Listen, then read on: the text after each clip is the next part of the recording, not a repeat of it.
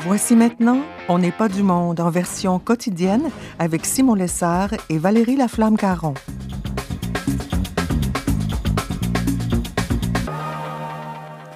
Aujourd'hui à l'émission, le père Guy Simard nous parle de la joie et Brigitte Bédard nous partage ses trucs gratuits pour rester sain d'esprit. Bref, on n'est pas du monde.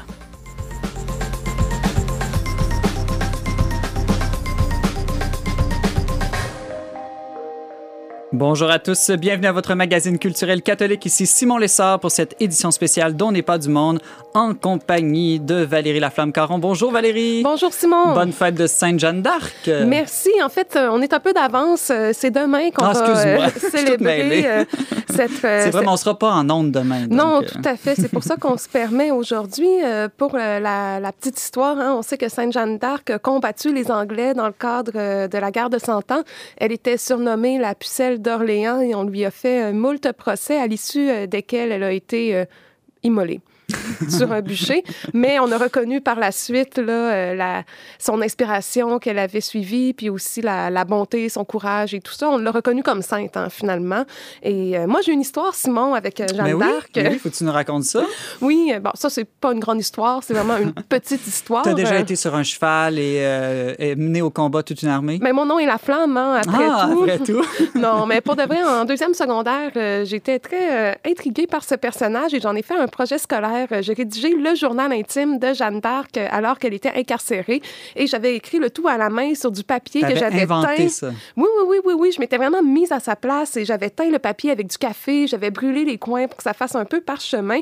Et là, euh, je manque d'humilité un peu, mais je tiens à vous dire que la professeure avait corrigé en indiquant le 100 est à vous si ce travail est de vous. Euh, Oh, pas facile d'être parfait, Valérie. Hein? Un, un, un. Et ma mère, euh, enragée qu'on m'ait accusée de plagiat, avait téléphoné à l'école pour se plaindre euh, et l'enseignante euh, avait... euh, elle s'était pas excusée, là, mais elle n'avait plus laissé entendre que j'avais copié.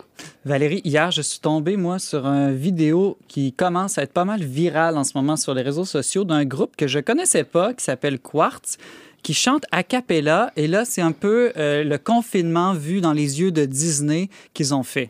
Oui, Quartz, c'est un groupe euh, a cappella, comme tu dis. euh, C'est des euh, jeunes hommes qui ont été ensemble dans des chorales à Trois-Rivières et qui finalement ont étudié en musique, ont fait de leur passion leur métier et font la tournée des écoles secondaires depuis quelques années. Ils sont devenus tellement populaires qu'ils ont même commencé à faire des spectacles, entre autres, au Grand Théâtre de Québec. Et il avait été à Sagar quand il y avait eu le G7 euh, Oui, à la Malbaie. Il avait été invité à Sagar là, pour chanter pour les grands dirigeants du monde. Mais là, j'imagine que la tournée des écoles secondaires est sur pause en ce moment. Non, tout- toutes les tournées, là, il n'y a, a plus rien qui tourne. Mais euh, grâce aux, aux Internet, on peut les entendre euh, interpréter une chanson d'Aladin euh, avec la version confinement. On va écouter ça et au retour de cette belle chanson un peu drôle aussi, on s'entretient avec le père Guy Simard.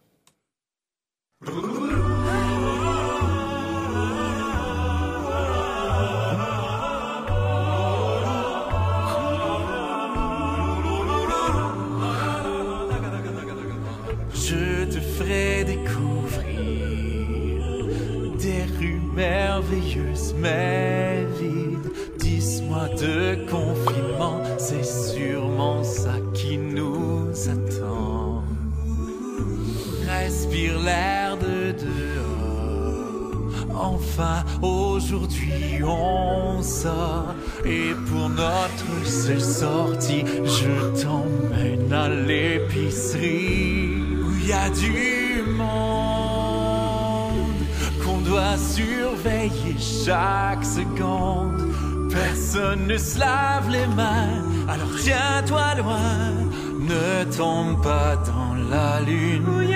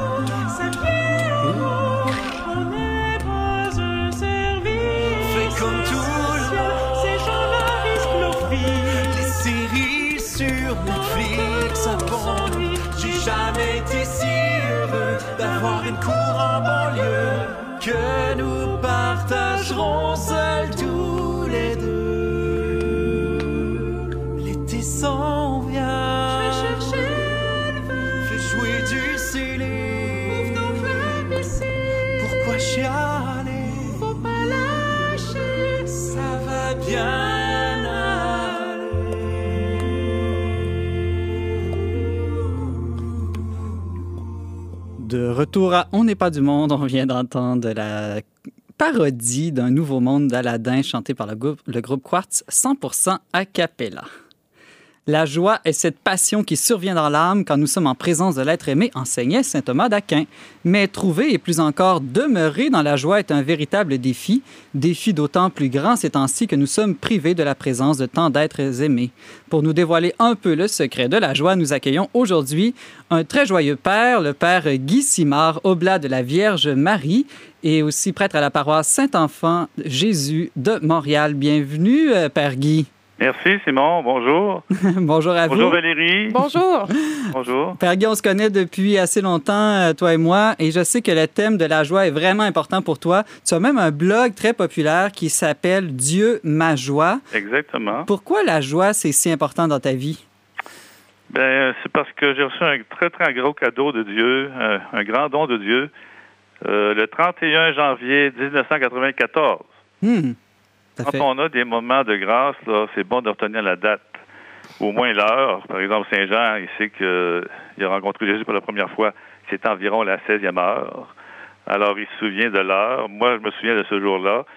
Mais pour entrer là-dedans, peut-être que ça prend une petite introduction. Là. Oui, oui, vas-y, Guy. Euh, je sais pas si vous avez déjà entendu parler du désir le plus profond. Ben Ça, moi, j'en ai déjà euh, c'est entendu parler, mais de j'ai toi. découvert le 14, euh, c'est-à-dire en 1994, mon désir le plus profond. Et j'ai découvert que c'était la joie. Je ne sais pas que si les gens qui nous écoutent en ce moment, ils ont tous la foi. Puis S'ils ont la foi, je ne sais pas quelle sorte, euh, en quelle sorte de Dieu qu'ils croient, quelle est leur image de Dieu. Mais moi, je vais te dire un peu, mon image de Dieu, moi, je la tire de la Bible. Mhm. La Bible, on nous dit que Dieu, c'est un bon papa. Je sais pas si tu as déjà voulu être Dieu, mais moi, il y a un film que j'aime beaucoup. Tu l'as dû le voir. Euh, Bruce, le, le Tout-Puissant. Bruce the Almighty. Oui, oui, oui, très drôle. C'est extraordinaire, ce film-là. Mm. une comédie, mais il n'y a rien de mieux qu'une comédie pour montrer des choses sérieuses. D'ailleurs, euh, celui qui fait Dieu là-dedans, c'est Morgan Freeman. Alors, un noir, tout habillé de blanc. C'est vraiment extraordinaire. Puis dans un local tout en blanc. Puis là, ben, l'autre acteur, c'est Jim Carrey. Puis là, Dieu donne à Jim Carrey des pouvoirs, des, des- d'être tout-puissant, de fait. Mais si, imagine à un moment donné que, que tu es Dieu, OK? Alors, Dieu, tu peux tout faire, tu peux tout faire. Et là, tu décides de créer des enfants. Comment tu vas les faire, ces enfants-là? Tu peux tout faire. Donc, tu vas les faire beaux, tu vas les faire extraordinaires, tu vas leur donner des qualités extraordinaires. Et moi, je trouve ça très triste de voir qu'il y a des gens qui ne s'aiment pas. Quand quelqu'un ne s'aime pas, ça veut dire qu'il n'a pas découvert la merveille qu'il est ou qu'elle est. D'ailleurs, il y a un psaume dans la Bible qui dit Je reconnais le prodige, l'être étonnant que je suis. Alors, si j'étais Dieu, et Dieu, il l'a fait, ça, il a créé chacun de nous, et quand il nous a créés, il a mis des qualités extraordinaires. Puis aussi, je suis sûr, qu'il a, qu'il a dit Moi, je veux que telle personne, elle se réalise en faisant telle chose. Que chacun soit unique à ses yeux. Oui, unique à ses yeux, puis dans nos qualités, mais aussi dans notre mission. Moi, j'aime beaucoup euh, le- celui qui a joué euh, le- Jésus là, dans, dans The Passion of the Christ. Jim là, Caviezel. Mhm. Quand il raconte sa vocation, il est allé, il avait peut-être 18 ans, il est allé au cinéma. Il dit, le seul compagnon que j'avais, c'était mon ballon de basket à côté de moi. Puis il dit, en sortant du cinéma, je savais que Dieu m'appelait à être acteur, que c'était ma vocation. Hmm. Il dit, c'est vraiment bizarre parce que moi, je suis pas capable de parler, j'ai la misère à apprendre un texte par cœur. Alors, chaque personne que Dieu crée, moi, c'est ma conviction à moi, il le crée avec des qualités, mais aussi avec une mission. On peut être heureux si on passe à côté de notre mission. Alors, Mais et toi, en plus, Guy, là, un bonus, ce que j'appelle le désir le plus profond. Père Guy, là, co- comment est-ce que tu as découvert ta vocation, ton désir le plus profond, comme tu dis?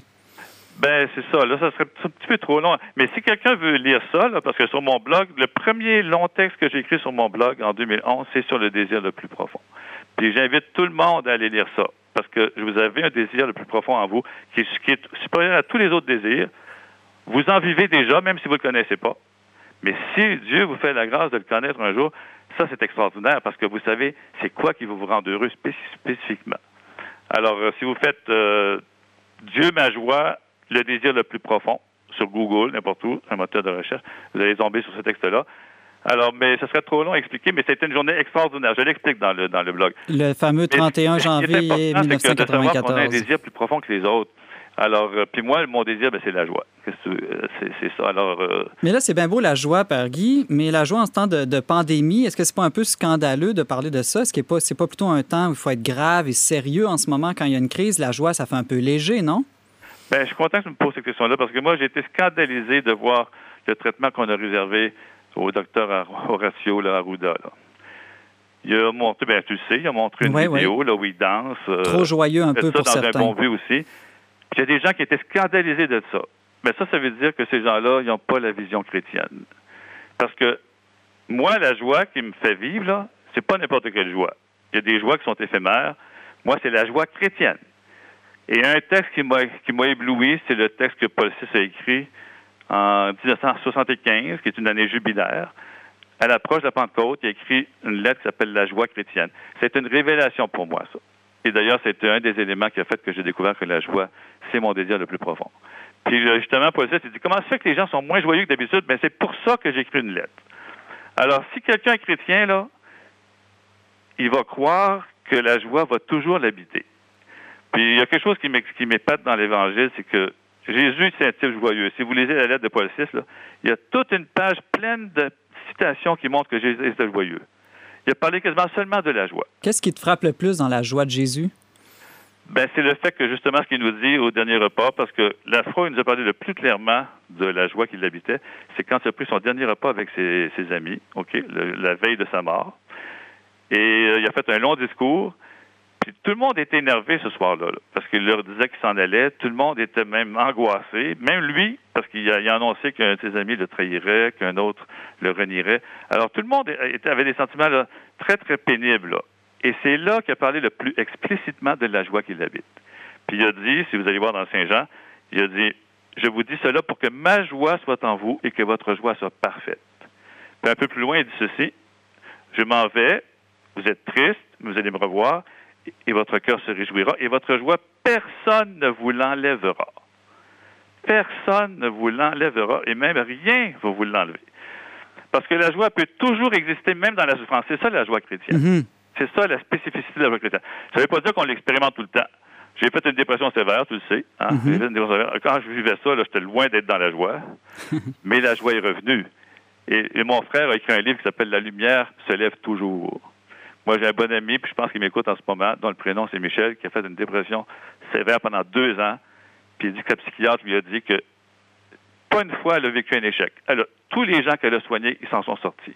La lumière se lève toujours. Ça, c'est la joie chrétienne. Puis je sais pas si tu connais euh, Thomas More, là. je pense que oui. Hein? Oui, oui. Très, Thomas très beau film sur sa vie, d'ailleurs. c'est Paul- c'est- C'est Jean-Paul II qui l'a nommé comme le patron des, des hommes et des femmes politiques. Et Thomas More, il a été condamné à être... euh, On lui a coupé la tête. Alors, pourquoi? Parce qu'il avait voulu défendre les valeurs chrétiennes concernant le mariage. Et sur l'échafaud, il a dit ceci au bourreau, parce que dans sa captivité, sa barbe a, a poussé. Fait qu'il dit au bourreau, « Hey, s'il vous plaît, ne coupez pas la barbe. C'est ma tête qui est accusée de trahison. Mais ma barbe, elle n'a rien fait. ben, juste quoi. C'est extraordinaire. Il a réussi à être, euh, à être humoriste euh, Ben, à- jusqu'au bout. jusqu'au bout. Euh, Même chose aussi pour euh, Maximilien Colby, on sait qu'il est mort dans un camp de concentration. ouais, un saint qu'on aime beaucoup, un patron du Verbe, d'ailleurs. chantait les louanges de Dieu. Il mourait de faim sous terre, puis ça chantait. Le pape aussi, il donne cet exemple-là dans sa, sa lettre sur la joie chrétienne. Il dit on aurait dit qu'il était dans l'antichambre du ciel, ces gens-là. Ben, c'est ça la joie chrétienne. C'est qu'en même temps qu'on souffre, on peut être joyeux. Ça, on n'a pas d'expliquer ça, parce que ça, c'est, c'est divin. C'est un don de l'esprit. Seulement l'Esprit Saint peut faire ça. Est-ce que ça, ça, ça me fait penser un peu à la joie que peut parfois ressentir une femme qui accouche malgré les douleurs de l'enfantement? En plein ça. D'ailleurs, Jésus, c'est une des joies qu'il a exaltées. hein. Mhm. Il a donné ça comme exemple. Il dit, regardez la femme, elle est dans les douleurs, mais dès que l'enfant est né, elle oublie tout, puis elle est dans la joie. Alors, c'est une des joies que Jésus a exaltées. Il a exalté toutes les joies chrétiennes, Jésus.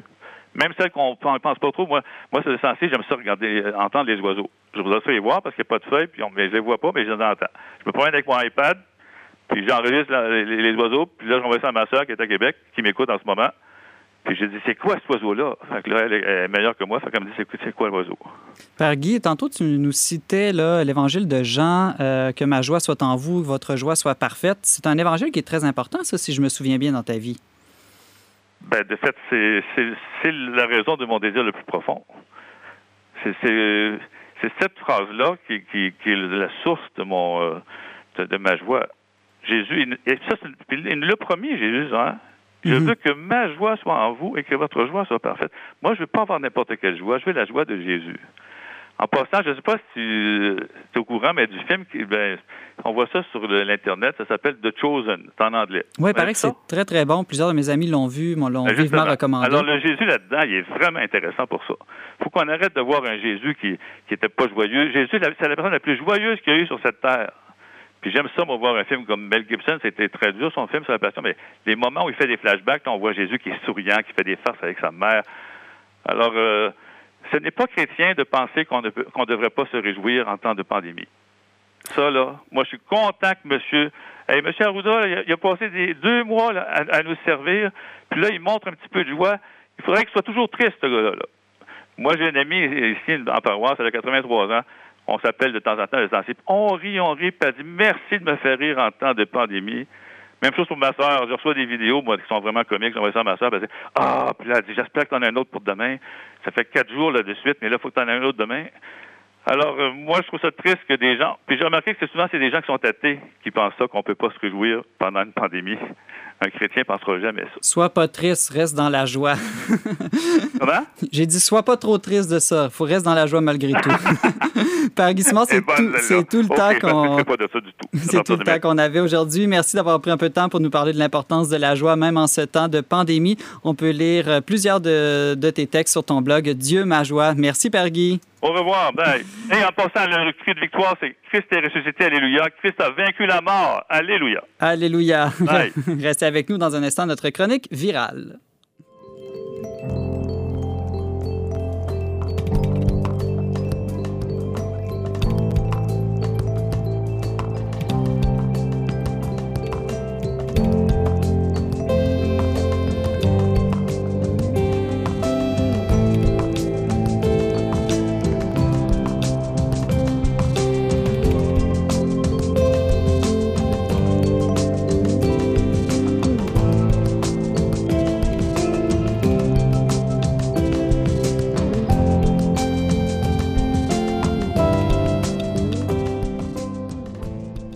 Valérie, euh, alors qu'on parle de plus en plus du masque, euh, en ce moment, dans les médias, euh, plusieurs personnes remettent à jour la loi, la fameuse loi 21 sur le, le port des signes religieux ostentatoires, disant qu'il y a peut-être une contradiction en invitant les gens à porter un masque, mais en disant aux femmes musulmanes, par exemple, qu'elles ne peuvent pas être voilées dans certaines circonstances. Bon, à mon avis, c'est une tempête euh, dans un verre d'eau, mais puisque tous les chroniqueurs en parlent, on va ajouter nous aussi notre grain de sel parce que c'est pas ce trop, on pourra aller sur un autre sujet assez vite. Oui, c'est ça. C'est en fait, c'est parti tout simplement d'une question d'un journaliste euh, lors d'un point de presse où il était question justement du port obligatoire du masque et on a soulevé une apparente euh, contradiction. Enfin, en fait, là, personne ne se posait la question avant que ce journaliste-là la. Oui, c'est ça, mais tous les chroniqueurs ont cru bon là, euh, Mhm. sortir euh, leurs armes pour redéfendre encore une fois là, le projet de loi sur la laïcité, le projet de loi 21 qui avait été assez euh, controversé là, dans certains milieux.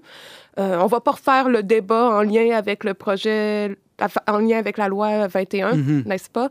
Mais, euh, Mais les obs- les- bon, la plupart des chroniqueurs disent à peu près tous la même chose. Il faut utiliser son gros bon sens. Ici, il y a un temps de crise. On ne parle pas d'un signe religieux. On ne parle même pas d'un vêtement. C'est plus proche, euh, disons, d'une sorte d'outil, euh, d'instrument de travail, comme des médecins ou des gens de la construction peuvent porter des masques à l'occasion pour se protéger aussi. Oui, moi, je suis, quand même, tout le temps étonnée de voir à quel point on se braque euh, très rapidement, très facilement en lien avec le religieux au Québec. Euh, à chaque fois, euh, je me dis que ça témoigne davantage de notre fragilité à nous au plan culturel que de la férocité d'autrui. Je suis d'accord qu'il y a certains signes religieux là, qui témoignent d'une radicalisation. Ça, je pense que c'est un fait. Il y a des signes religieux qui n'étaient pas portés il y a 10 ans et qui aujourd'hui sont de plus en plus en vogue, même pour les jeunes générations. Ensuite, même si je suis pas d'accord avec certains systèmes de croyances, certaines valeurs, systèmes de pensée, je tolère très bien le fait de cohabiter avec des gens qui peuvent y adhérer. Je pense même que jusqu'à un certain point, quand l'autre s'affirme, ça me permet moi aussi de m'affirmer, non pas pour qu'on se confronte, mais pour qu'on qu'on entre dans un dialogue. Je pense que le vrai dialogue, ça implique euh, de reconnaître nos différences, en fin de compte. Là. Puis il y a de l'authenticité au moins. Quand l'autre affiche clairement ses couleurs, je sais à qui j'ai affaire, je sais quelles sont, idées, sont ses idées, son mode de vie. Il me semble qu'il y a une réelle rencontre, dialogue, comme tu dis, amitié même possible seulement quand l'autre se présente de manière vraie devant nous. Oui, puis si on a peur d'une radicalisation de certains mouvements religieux, moi, je pense pas que de, de leur interdire là, de, d'exister, c'est pas qu'on à travers les signes, on leur interdit pas d'exister. C'est certain qu'on pourrait argumenter ça, mais quand même, on, on les exclut un peu de l'espace public. On veut pas voir ces signes-là qui nous rappellent à nous des choses euh, qu'on n'aime pas, qui nous choquent et tout ça. Mais c'est prouvé dans les théories qui étudient la radicalisation que la persécution, l'ostracisation, ça alimente finalement la radicalisation. Puis on peut trouver ça un peu adolescent, mais euh, moi, je peux comprendre ça. Si, par exemple, je porte le foulard à cause de ma foi, puis que pour moi, c'est important, qu'un gouvernement m'interdise de le porter ou d'exercer le métier que je veux, ben c'est certain que moi, personnellement, je vais pas euh, être tentée de collaborer avec cette institution-là. Je vais pas être... euh, je vais avoir moins le désir de m'intégrer et tout ça. Il y a une crispation identitaire qui est réelle et qui est provoquée, en fait, par l'ensemble de ces mesures. Ici, au Québec, euh, c'est moins féroce, c'est moins strict, mais en France, par exemple, je sais que c'est très mal vécu et que ça contribue à un renfermement des communautés. Donc, euh, bon, mais là... Selon cette même psychologie, peut-être que le gouvernement Legault devrait interdire le port du masque et il obtiendrait un port massif du masque en ce moment euh, dans l'espace public. à non, mais fait. euh, blague à part, Valérie, euh, cette idée d'affirmer son identité par des signes visibles, c'est pas simplement un phénomène religieux, c'est quelque chose qu'on voit dans, dans, plusieurs, dans, dans toute une génération qui souhaite euh, se démarquer à, à travers ses vêtements ou différents symboles. Je pense au monde de la musique où chaque courant musical a son style vestimentaire, par exemple. Oui, ou même à des courants politiques. On peut penser au coton ouaté de Catherine Dorion. Encore une fois, on va pas refaire cet échange-là ici. Mais toi, Simon, euh, on en a parlé plus tôt cette semaine. Toi, tu as porté l'habit quand même euh, alors que Oui. tu étais religieux et ça suscitait quand même des questionnements au sein même de l'Église, je pense. Oui, ben, je dirais que ça suscitait des questionnements plus chez les personnes plus âgées. Chez les jeunes, ça, ça suscitait aussi des questionnements, mais des questionnements très, très positifs. C'est d'ailleurs la première raison pourquoi j'ai toujours porté l'habit, euh, parce que ça favorisait l'évangélisation, favorisait des rencontres, des dialogues. Les gens viennent nous voir, sa- savent qu'on est disponible, qu'on est ouvert à parler, qu'on est là pour ça. Les gens venaient nous confier leurs souffrances, nous demander des prières. Et puis tout de suite, ça nous mettait dans un rapport justement d'authenticité où je disais, j'affichais clairement que j'étais là, disponible pour ceux qui aimaient et qui voulaient parler de Dieu, sans avoir à tomber dans une mission qui serait du prosélytisme, puisque c'était les gens qui venaient à moi et qui me parlaient. Donc moi, je ne faisais que répondre euh, à leurs questions.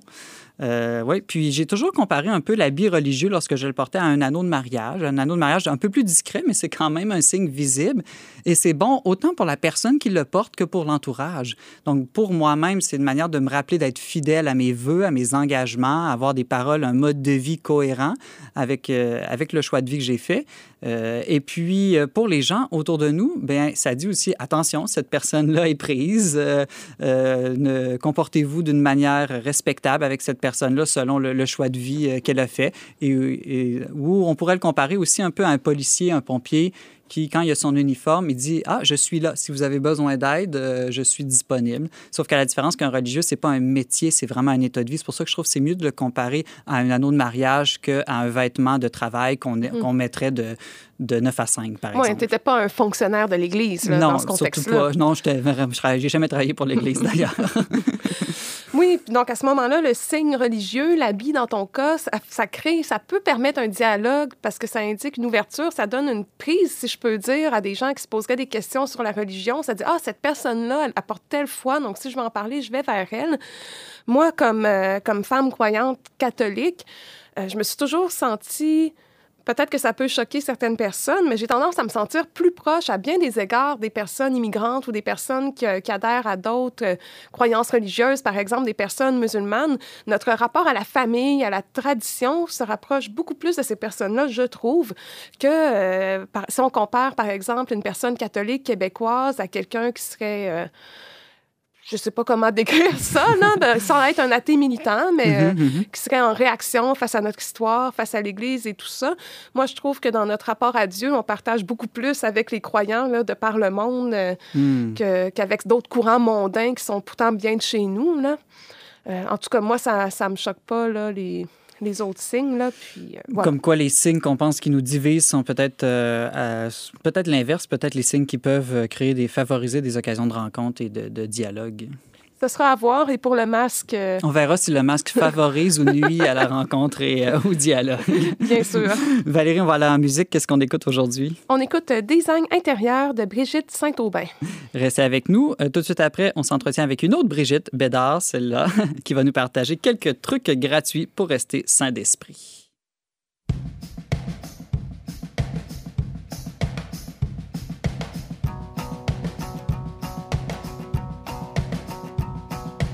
J'ai besoin d'agrandir les fenêtres, faire tomber les cloisons, donner de l'air à mes poumons. J'ai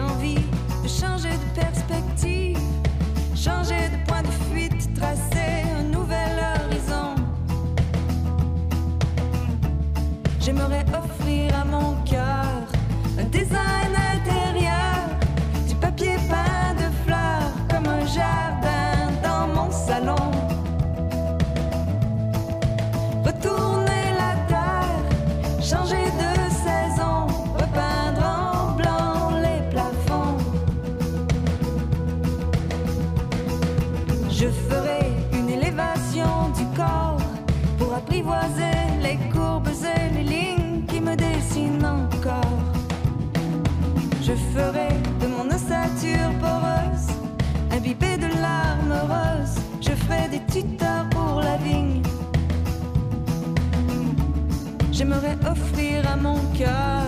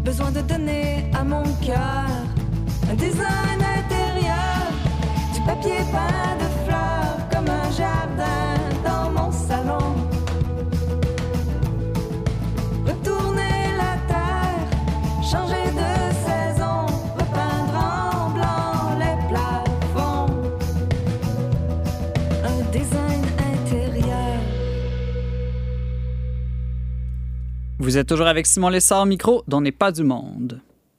Pas facile en plein confinement de ne pas virer fou, découragé, anxieux, voire dépressif. Privé de nos activités et relations habituelles, l'équilibre fragile de notre santé physique, psychologique et spirituelle peut à tout moment chavirer.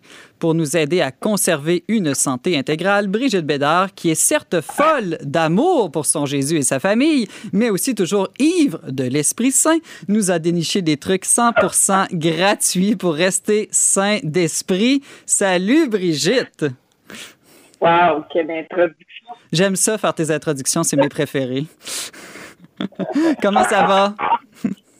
Euh, écoute, ça va très bien, malgré certains hauts et bas, comme tout le monde.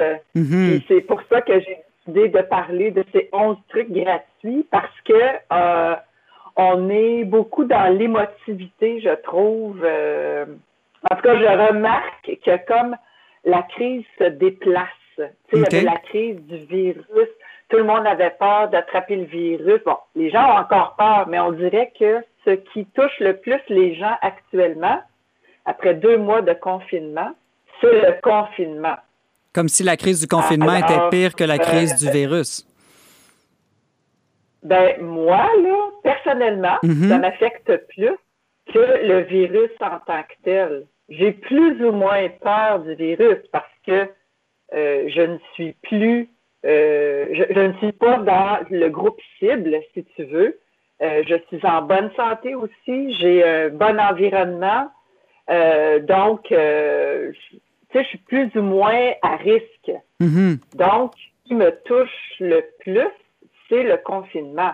Et je pense qu'il y a beaucoup de gens comme ça. En tout cas, moi, je me promène quand je vais faire mon épicerie ou même sur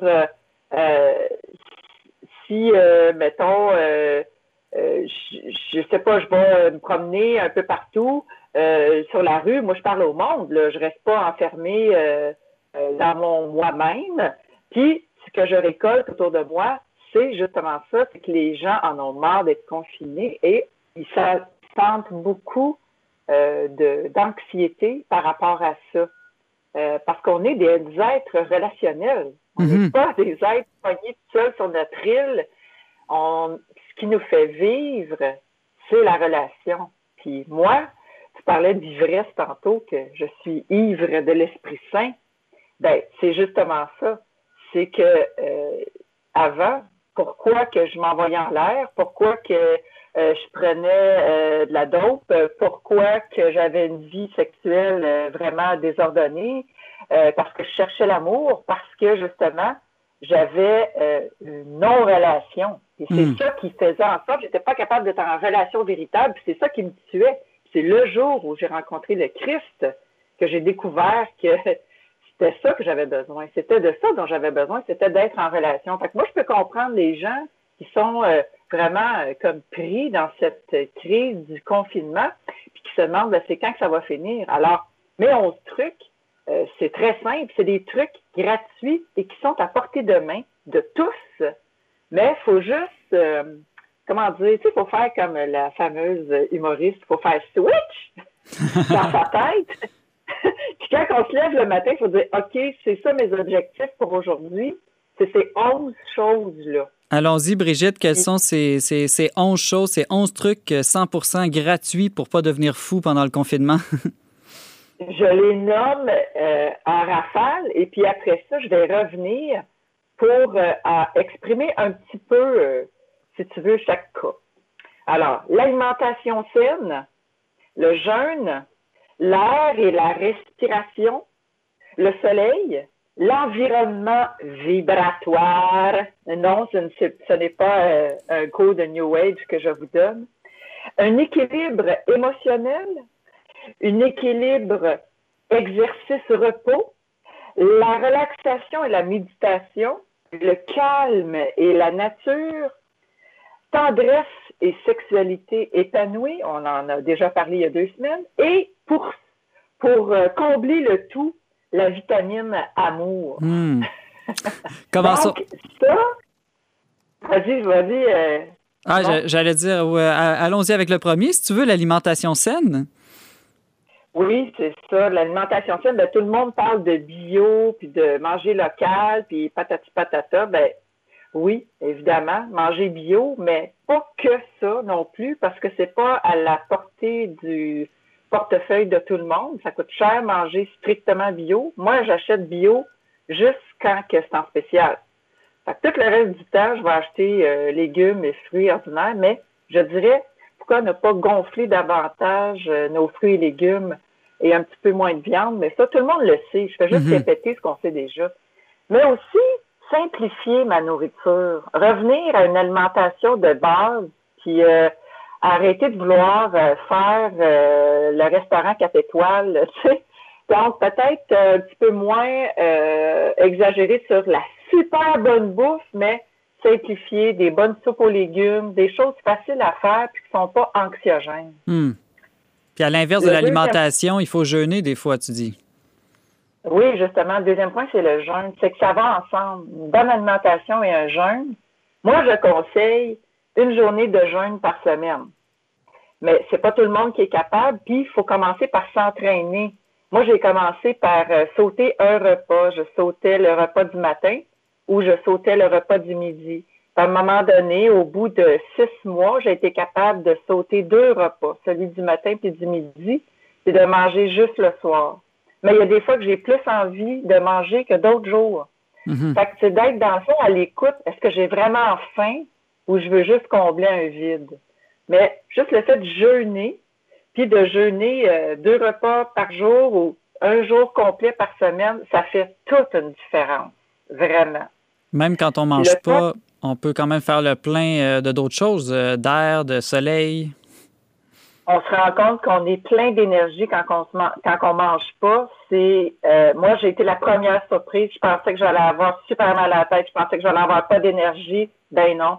Euh, je me suis rendu compte que j'avais plein d'énergie même quand je mangeais juste le- au souper. Puis ensuite de ça, ben l'air et la respiration, euh, oui, de la bonne air, mais comment je respire? Est-ce que je respire? Moi, là, je suis genre à oublier de respirer. fait que surveiller ma respiration, est-ce que vraiment je prends le temps de respirer? Puis c'est quand j'ai commencé à faire euh, du jogging que je me suis rendu compte que je respirais pas bien, je respirais pas à plein poumon. Puis que quand j'ai commencé à respirer à plein poumon, je faisais de l'hyperventilation. Fait que juste à écouter son corps, on se rend compte comment qu'on est déphasé. Mhm. De juste être, de, de, de revenir à des choses simples comme ça, regarder sa respiration. Brigitte, il En nous fait, reste euh, euh, quelques minutes seulement, donc si tu veux avoir le Ah! temps de te rendre jusqu'à tes vitamines d'amour, là, va falloir accélérer la cadence. OK, excuse-moi, combien de temps qu'il me reste, là? Ah, un petit cinq minutes. OK. Alors, le soleil, alors, contrairement à ce qu'on dit qu'il faut fuir le soleil, non, non. Il faut y aller au soleil avec une bonne crème, mais y aller, ça fait super du bien. Un environnement vibratoire que j'appelle, mais dans le fond, c'est l'environnement de ma maison. Elle a l'air de quoi, mon environnement de ma maison? Hmm. Les gens autour de moi, comment ils sont? Ensuite, l'équilibre émotionnel, je te dirais que c'est le point le plus important aujourd'hui de ma chronique. C'est de lâcher les nouvelles, d'arrêter d'être scotché sur les nouvelles le matin, le midi puis le soir, d'écouter en plus le point de presse du premier ministre au complet avec toutes les questions des journalistes, plus le retour des nouvelles ensuite. Cinq minutes de nouvelles par jour, c'est suffisant pour être au courant des nouvelles directives puis être capable de suivre. Mais à part ça, ne plus écouter euh, les informations. Ensuite de ça, faire l'équilibre entre l'exercice et le repos. On, focus beaucoup sur l'exercice de ces temps-ci, mais on oublie que le repos, c'est super important. Est-ce que je fais une petite sieste l'après-midi? C'est important de faire une petite sieste l'après-midi, même si je dors pas. Si je dors une minute, c'est correct. Ça refait le plein d'énergie. Ensuite de ça, mon autre point, relaxation et méditation. On peut faire des petites pauses dans la journée juste pour relaxer. Mhm. Euh, souvent avant de manger, prendre cinq minutes pour relaxer. Euh, le calme et la nature, au moins deux heures dehors.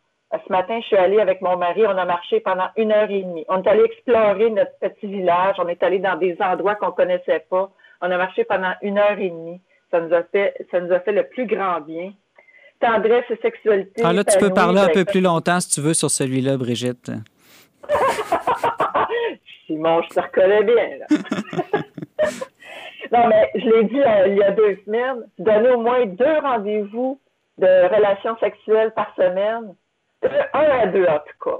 Ben, quand on est en couple, là, je m'excuse pour les autres, je parle juste pour les couples. Je suis désolée. Et puis, mais la tendresse, la tendresse est illimitée. Mhm. Illimitée. Moi, je donne le plus de câlins que je peux. Et la vitamine amour. C'est quoi ça, la vitamine amour, Brigitte Ah. Bédard? Ben, c'est la base de tous les trucs que je viens de vous donner. C'est le Christ. C'est justement, c'est la parole de ce matin. Aimez-vous les uns les autres comme je vous ai aimé. Le Christ nous dit aujourd'hui que c'est lui le premier qui nous choisit. Si je fais tout ça dans l'amour du Christ, dans la volonté de Dieu, dans sa divine volonté, si je peux faire tout ça, respirer, jeûner, bien manger, faire de l'exercice, faire des câlins, faire de l'amour, me reposer, euh, ne plus regarder les, les, les, les nouvelles ou euh, toutes les, théories complotistes qui circulent, mais focuser sur la parole de Dieu, prendre le temps de prier, de, de, de méditer. Mais si je fais tout ça avec l'amour de Dieu, tout change dans ma vie. Hmm. Puis je pense que il faut vraiment faire tout ça pour s'y mettre, pour pas virer fou avec euh, ce, ce confinement, puis la peur. Hein? Euh, c'est pas juste le confinement, c'est la peur qui règne autour. Là, c'est le tour des masques. Puis si on porte pas notre masque, on va mourir. Et écoute, il y a même des, des gens qui se promènent avec leur masque en auto. Ils sont seuls dans leur auto. Là. C'est- Bon, on les jugera pas eux non plus, Brigitte. on les jugera pas eux non plus, mais il y a une peur qui est là. Puis ça, c'est pas bon pour notre, je dirais, notre système immunitaire, puis notre système euh, simplement euh, d'apprendre à vivre dans la joie euh, avec le Christ. Fait que c'est pas une question de juger, mais c'est une question de dire est-ce que de quoi j'ai peur? Est-ce que je suis toujours dans la peur ou si je focus justement sur les choses qui sont à portée de main dans ma vie, autour de moi, dans mon corps, pour être me fier que le Seigneur m'a créé avec tout ce qu'il faut pour être capable de euh, même passer à travers ce virus-là si jamais je l'attrape, parce qu'il y a de fortes chances qu'on l'attrape. Valérie, euh, Valérie, toi, est-ce qu'il y a un de ces trucs-là ou un autre que tu utilises plus pour garder, euh, être, demeurer saine, saine d'esprit pendant le confinement? Ben, depuis que le printemps est de retour, là, je sors beaucoup plus. là. Dans les deux dernières semaines, Hmm. j'ai vu euh, plusieurs couchers de soleil. Donc, puis, la nature. euh. oui, oui, c'est une habitude que je souhaite Ah. garder. Il y en a un autre que tu n'as pas nommé, Brigitte, moi, qui me touche plus. L'importance de la musique, je trouve. Quand on met de la musique, moi, j'aime ça, la musique forte, la musique joyeuse. Il me semble que ça nous, ça nous garde émotionnellement de bonne humeur. C'est parce que moi, je focusais sur les choses qui n'ont pas besoin de bébelles, justement. Hmm. Tu sais, c'est les choses naturelles qui sont en moi, là, intérieurement. là. J'ai tout ça en moi. Mais oui, la musique, que serait la vie sans musique? Tu sais que tu connais mon onzième commandement, Non, non, c'est c'est quoi?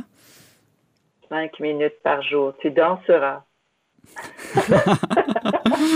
Bon, Alors, on a comme, euh, je dirais, habitude, tradition familiale de mettre la musique quand on fait la vaisselle le soir après souper. Et on met de la musique et on danse euh, en, rangeant la vaisselle, euh, en faisant un petit nettoyage de la cuisine. Ça change tout de mettre un peu de musique. Puis, euh, évidemment, chanter quand on prie, louer avec des chants, c'est extraordinaire. Mais oui, la musique, t'as bien raison. Bon, mais je vais essayer ça à la maison ce soir avec les gars avec qui je vis, de mettre de la musique puis proposer qu'on fasse la vaisselle en dansant. Brigitte Bédard, tu nous partageais tes trucs gratuits pour rester sain d'esprit en ce temps de confinement. Merci d'avoir été avec nous et bon, euh, bon long week-end. Merci, toi aussi. Merci à toute la gang. À bientôt. Restez avec nous. Dans un instant, on conclut l'émission.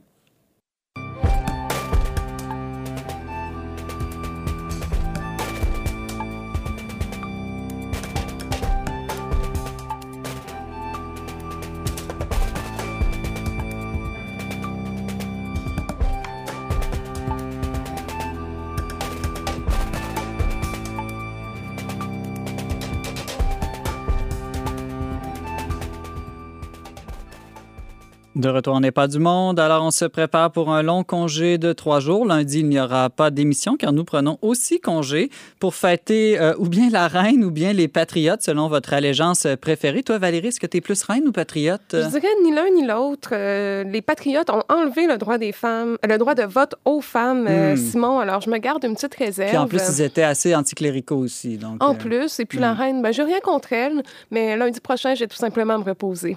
Puis toi, Simon? Euh, je suis vraiment déchirée comme toi, mais ces temps-ci, j'ai un petit peu plus le côté reine à cause Oui. que j'aime beaucoup la série de Queen sur Netflix, même si je sais que c'est pas du tout la même reine, en fait. Et il y a aussi ce cher dollar euh, donc on va célébrer lundi, là, donc euh, de multiples fêtes. Ah, donc toi, t'es es plus dollar, c'est ça? Tout le monde sait que je suis à l'argent. Oui, exactement. On a donc des critères euh, très profonds pour choisir nos allégeances. Oui, il y a eu le temps qu'on parte en fin de semaine, hein, puis je pense qu'elle va être longue, Simon. Oui, exactement. Donc, trois jours et on se revoit euh, mardi. Et mardi à l'émission, on va parler avec Isabelle Gagnon qui va nous raconter euh, la vie de Saint-Roch euh, qui lui a vécu au temps de la peste noire. Et on s'entretiendra aussi avec Jasmin Lemieux-Lefebvre qui vit en Pologne et qui va nous parler, lui, de Saint Jean-Paul II. Merci d'avoir été avec nous aujourd'hui. Vous pouvez en tout temps écouter et partager cette émission en balado diffusion. Pour tous les détails, visitez le tradeunionverbe.com baroblique radio. Je remercie ma très fidèle co-animatrice Valérie Laflamme-Caron. Merci aussi à Mario Loin pour les choix musicaux et à Berthold Bernier à la régie.